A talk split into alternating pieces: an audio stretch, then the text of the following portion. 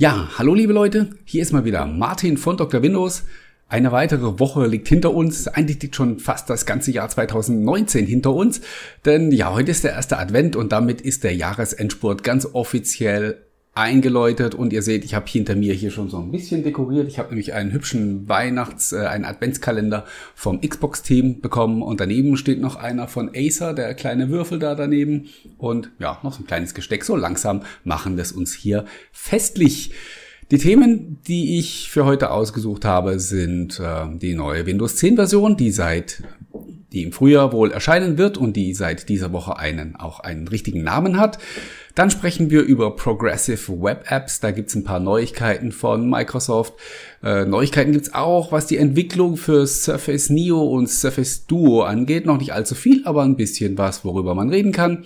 Ja, dann äh, habe ich diese Woche meinen Test zum Surface Laptop 3 abgeschlossen, da sprechen wir auch nochmal kurz drüber.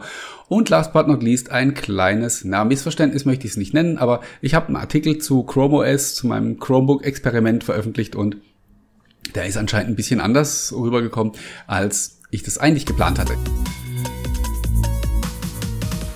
Sei es drum, wir starten und sprechen über die Themen in der genannten Reihenfolge. Einmal, wie gesagt, Windows 10. Da gibt's eine neue Version, wie jedes halbe Jahr. Und diese neue Version wird die Versionsnummer 2004 tragen. Und das ist also das, was wir bisher als 20H1 kannten, also das Update für das erste Halbjahr im Jahr 2020. Äh, aufmerksame Beobachter wissen, in der Vergangenheit hatten die Windows 10 Versionen immer eine 03 oder eine 09 ähm, am Ende. Jetzt hat man eine 04 genommen. Offizielle Begründung ist, dass man Verwechslungen oder Verwirrung vermeiden wollte, dass die Leute nicht bei 2003 irgendwie an Windows Server 2003 oder Office 2003 denken. Bisschen komische Begründung, wenn er mich fragt, weil das sind ja steinalte Produkte, die, äh, ja, man kann es ja sich leicht ausrechnen, 16 Jahre und noch ein bisschen älter sind unwahrscheinlich, dass jemand da ähm, sich noch davon verwirren lässt. Aber wie dem auch sei, wahrscheinlich geht es äh, eher da um interne Dokumente oder, oder dergleichen. Sei es drum. Also 2004 wird die Version heißen. Sie ist im Grunde fertig. Zumindest hat man den Anschein. Es wurde diese Woche nämlich die Bild 19033 veröffentlicht und die wurde zeitgleich in den Fast Ring und in den Slow Ring geschickt, was ja, so viel bedeutet, wie Microsoft hat schon so viel Zutrauen zu dieser Bild, dass die so stabil ist, dass sie eben auch für den Slowring direkt mit Veröffentlichung geeignet ist. Man hört Gerüchte, dass noch im Dezember das offizielle Sign-off erfolgen soll, also das, was man früher ähm, RTM genannt hätte, was aber jetzt nicht mehr so arg viel Bedeutung hat, äh, sondern eher quasi, ein, also quasi nur eine interne Geschichte ist dass es tatsächlich dann auch zeitnah zu einer Veröffentlichung kommt, daran glauben die wenigsten und ich auch nicht. Äh, die Versionsnummer 2004 lässt ja schon so ein bisschen drauf schließen, dass es noch ein bisschen dauern wird und dass wir dieses Update wohl erst im, im Mai oder so dann auch tatsächlich ausgeliefert bekommen. Aber ja, man weiß ja nie. Microsoft ist ja immer für eine Überraschung gut. Ich denke aber tatsächlich, dass man sich einfach viel Zeit lassen möchte, jetzt dieses neue Release noch in Ruhe zu testen mit den Insidern und intern und mit den Partnern und mit was weiß ich wem, damit man dann tatsächlich auch eine stabile Version auf den Markt bringen kann. Damit kommen wir zum nächsten Thema. Äh, es gab die Woche ein paar Neuigkeiten zum Stichwort Progressive Web Apps von Microsoft. Äh, zum einen hat man sowohl die Outlook-Oberfläche im Web für Office 365, also für die Geschäftskunden, als auch Outlook.com zu einer Progressive Web App gemacht. Man merkt den Unterschied eigentlich gar nicht so direkt, weil es, es gibt auch noch nicht wirklich neue Funktionen. Wer jetzt zum Beispiel den neuen Microsoft Edge benutzt, der kennt da diese Funktion, dass man eine Seite als, als App anheften kann. Im Prinzip passiert im Moment noch genau das. Es, ähm, man bekommt dann einfach eben den Posteingang in einem äh, Ra also rahmenlos, ohne die Browseroberfläche außenrum. Fühlt sich dann ein bisschen an wie eine, wie eine normale App hat aber im Moment noch keinerlei Zusatznutzen, den man normalerweise über Progressive Web Apps auch erzielen kann. Also keine besonderen Funktionen, keine Offline-Inhalte und nichts dergleichen. Aber ja, der Startschuss ist gegeben und ich warte mal ab und hoffe, dass man bei dem Thema jetzt richtig Gas gibt. Gerade die, die Outlook-Oberfläche ist für meinen Geschmack so gut gelungen inzwischen, dass man ganz locker die Windows 10 Mail-App in Rente schicken könnte, wenn man noch ein paar Sachen dazu baut. Dass das passieren könnte, das äh, entnehmen wir einer weiteren Äußerung von einem äh, Microsoft-Mitarbeiter zum Thema Progressive Web Apps von dieser Woche. Da haben wir nämlich erfahren, dass ja Progressive Web Apps in Zukunft sich unter Windows 10 viel mehr noch wie normale Apps, also wie native Apps verhalten sollen. Sie sollen einen ein, eigenen Eintrag in der App-Liste bekommen, den haben sie nämlich heute noch nicht. Also ich kann aus derselben Liste, wo ich heute ein Office oder irgendwelche andere Software installiere bzw. deinstallieren kann, da sollen auch die Progressive Web Apps auftauchen. Sie sollen sich im Task Manager mit ihrem richtigen Namen sozusagen melden und nicht äh, mit dem Browserprozess sozusagen maskiert werden, so wie das bislang der Fall war. Und, und, und. Man hat da also einige Sachen im, im Rohr. Und ja, die große Revolution haben sie uns vor zwei Jahren schon versprochen. Da ist dann nicht so sehr viel passiert. Bin mal gespannt, ob es jetzt einen neuen Anlauf gibt. Die neuen Technologien, die ich genannt haben, gen eben genannt habe, die stecken in der Version 20.04 drin. Das heißt, wenn die dann tatsächlich auf den Markt kommt, dann könnte es zu einer neuen Offensive rund um die Progressive Web Apps kommen. Eine ganz andere Offensive hat Microsoft ja für Ende 2020 schon angekündigt. Dann wollen sie nämlich ganz groß angreifen im Segment der Dual-Display-Geräte und wollen diese Kategorie ja neu definieren. Man kann ja nicht sagen frisch definieren, weil entsprechende, also Dual-Display-Geräte gibt's ja schon. Ich habe gerade zum Beispiel hier wieder eins neben mir auf dem Tisch, könnt ihr nicht sehen, das ähm, Asus ZenBook Pro, ZenBook X Pro Duo, schlag mich tot. Ich äh, bin immer super vorbereitet, wie ihr wisst. Das ist auch ein Gerät schon mit zwei Displays und da freue ich mich sehr auf den Test. Ich habe schon ein bisschen mit rumgespielt. Also äh, nächstes Jahr soll es da richtig losgehen.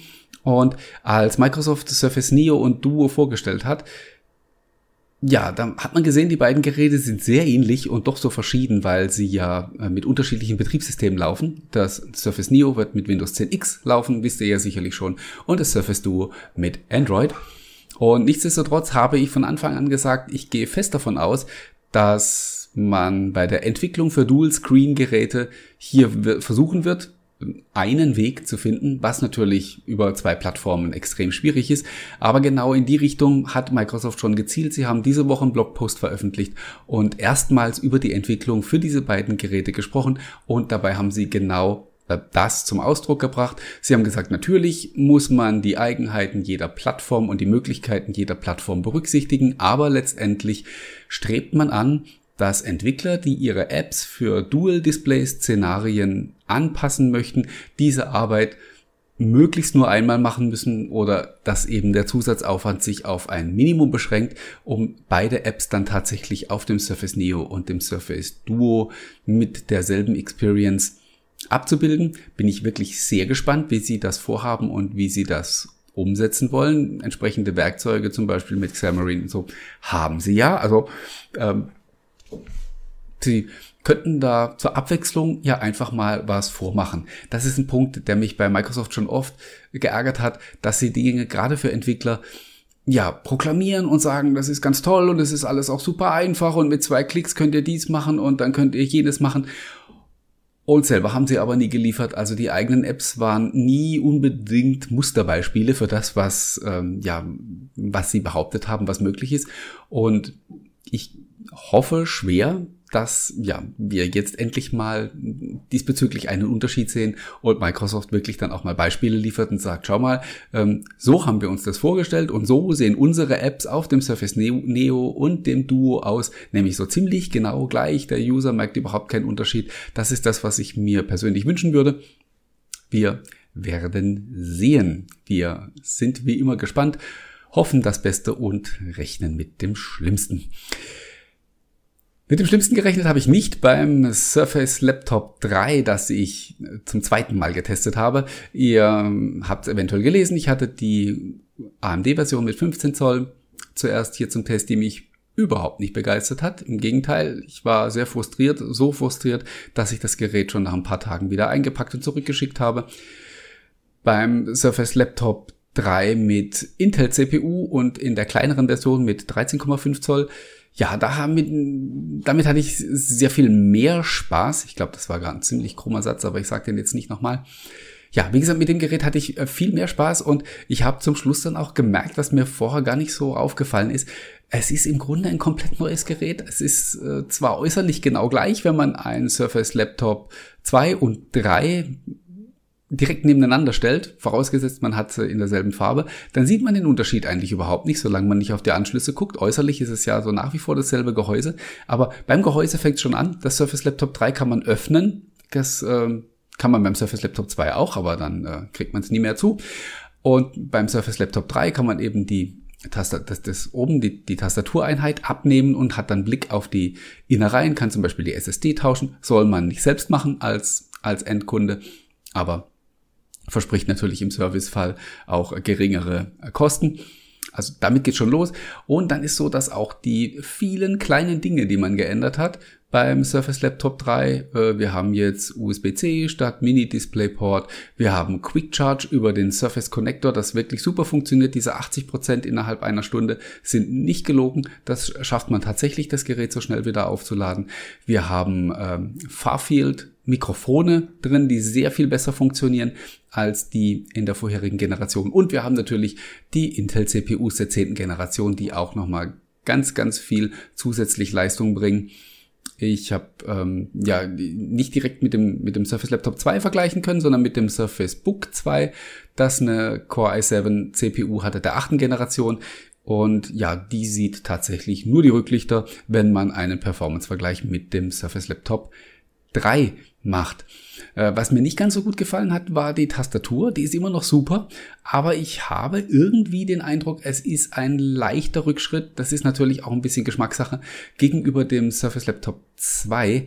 Ähm, da finde ich den Druckpunkt ein bisschen angenehmer und ich habe auch den subjektiven Eindruck, dass äh, der, der Tastenhub, der Key Travel beim Surface Laptop 3 ein bisschen geringer geworden ist. Das ist natürlich Geschmackssache. Der ein oder andere wird sagen, hey, das ist jetzt besser als vorher. Für mich persönlich war es tatsächlich ein minimaler Rückschritt und ihr wisst, was ich immer wieder zu sagen pflege in den in meinen persönlichen Reviews, das ist aber jetzt nur tatsächlich mein, mein persönlicher Geschmack.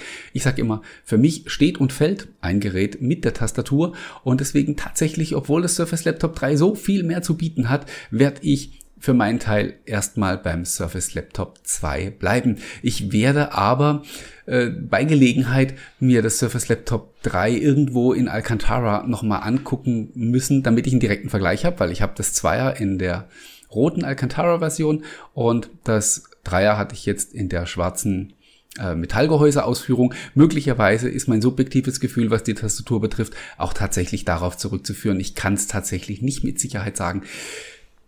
Wir schauen mal. Wie gesagt, bei nächster Gelegenheit werde ich mal äh, schauen, dass ich eine Alcantara-Version in die Finger kriege und dann kann ich es damit nochmal vergleichen. Stichwort Vergleich. Einen solchen wollte ich eigentlich gar nicht ziehen mit meinem letzten Artikel zu meinem Chrome OS Experiment.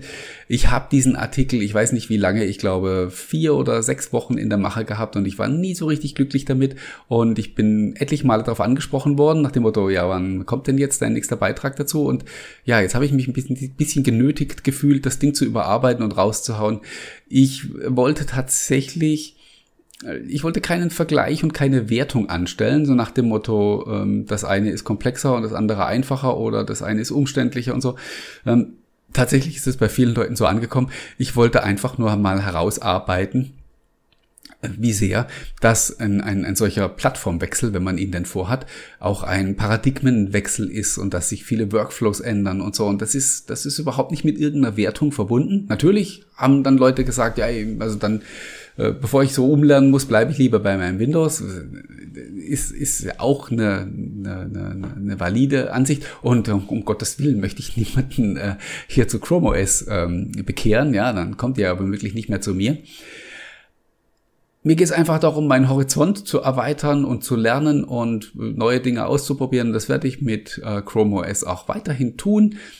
Und es ist durchaus auch so, dass ich manche Sachen, ja, die ich unter Chrome OS sozusagen gelernt habe, auch inzwischen auf meine ähm, auf meinen Windows Workflow übertragen habe. Tatsächlich hat sich nämlich der Anteil zum Beispiel ähm, meiner Nutzung von von Web Apps äh, sehr, sehr gesteigert. Ich benutze zum Beispiel auch ganz oft jetzt die, ähm, die Outlook-Oberfläche im Web, weil ja, selbst an meinem äh, leistungsstarken Desktop-PC dauert es halt eben immer einen Moment, bis Outlook hochgefahren ist und die, die Website ist halt immer ruckzuck da. Und wenn man nur mal schnell nach Mails checken möchte oder schnell eine Antwort schreiben oder so, dann geht es tatsächlich manchmal über die Web-Oberfläche besser.